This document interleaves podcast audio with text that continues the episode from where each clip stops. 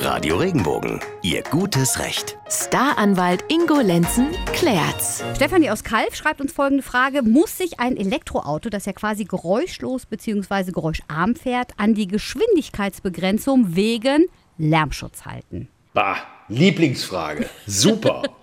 das finde ich, also da kommt ja fast das kleine Teufelchen nicht mehr raus. Ne? Also ich würde mir jetzt wirklich am allerliebsten überlegen, ob ich mir alleine deshalb ein Elektroauto kaufe, damit ich zumindest bei diesen Geschwindigkeitsbeschränkungen mal richtig Gas gebe. Und da sitze ich auf dem Beifahrersitz. Das finde ich nämlich sehr spannend. Dürftest du sofort, aber weißt du was, Maike?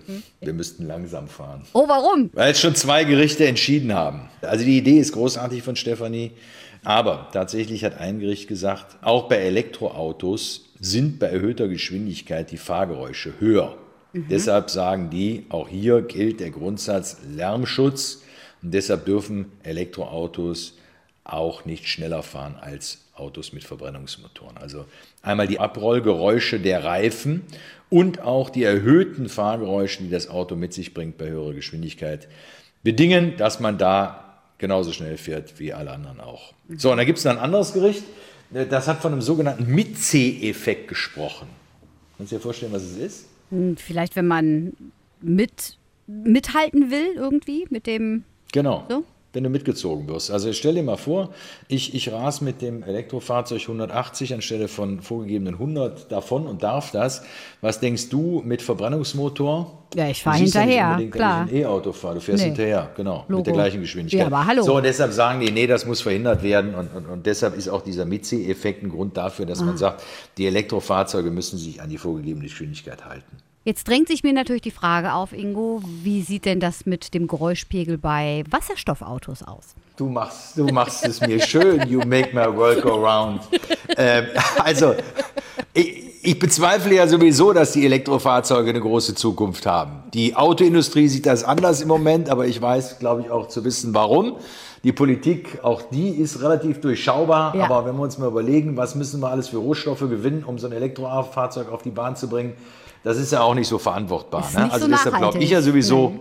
Genau, du sagst es, es ist nicht so nachhaltig. Deshalb glaube ich, die einzige Berechtigung nach dem, nach dem Verbrennungsmotor hat im Moment wirklich realistischen Wasserstoffmotor und da warte ich ja drauf und so ein Ding würde ich mir sofort anschaffen. Ich auch. Ähm, aber auch da befürchte ich, dass die Lärmbelästigung durch Abrollgeräusche, Mitzieheffekt und Fahrgeräusche, die Geschwindigkeitsbegrenzung auch da bleiben muss. Weißt du, Ingo, immer wenn wir über solche Themen reden, am Schluss heißt es immer, wir treffen uns in der Bahn.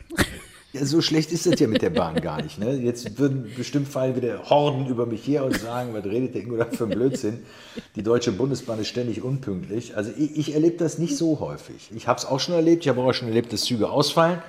Aber wenn ich mir überlege, was mittlerweile auf der Autobahn los ist, Trinke ich mir mein Käffchen in der Bahn. Ich finde es nur teuer, muss ich dir gut. ganz Und ehrlich außerdem, sagen. wenn ich mit der Bahn fahre, Ich finde es teuer. Ich, ich, ich finde, das ist noch zu teuer. Ist also äh, Luxemburg hat es Ja, ja jetzt auch ja. äh, umsonst gemacht. Guck dir, guck dir aus Sydney an und so weiter. In anderen Ländern geht es ja. Also war, naja, ein anderes Thema aber wieder. Ja. Ja, ich meine, und, pünktlicher sein könnten sie tatsächlich. Also das muss man ganz ehrlich sagen. Ich glaube, ich habe da auch so einen Segen mit einer Fahrtstrecke, die ich da sehr, sehr häufig fahre. Und ähm, da gibt es drei Ausweichmöglichkeiten. Und da habe ich natürlich schon immer Glück, dass ich da auch springen kann zwischen den Zügen.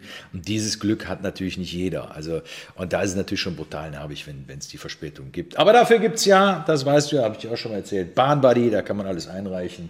Und dann kriegt man auch Geld für die Verspätungen zurück. Womit wir uns dann einen Kaffee leisten können, wenigstens im Zug. Genau. Ne?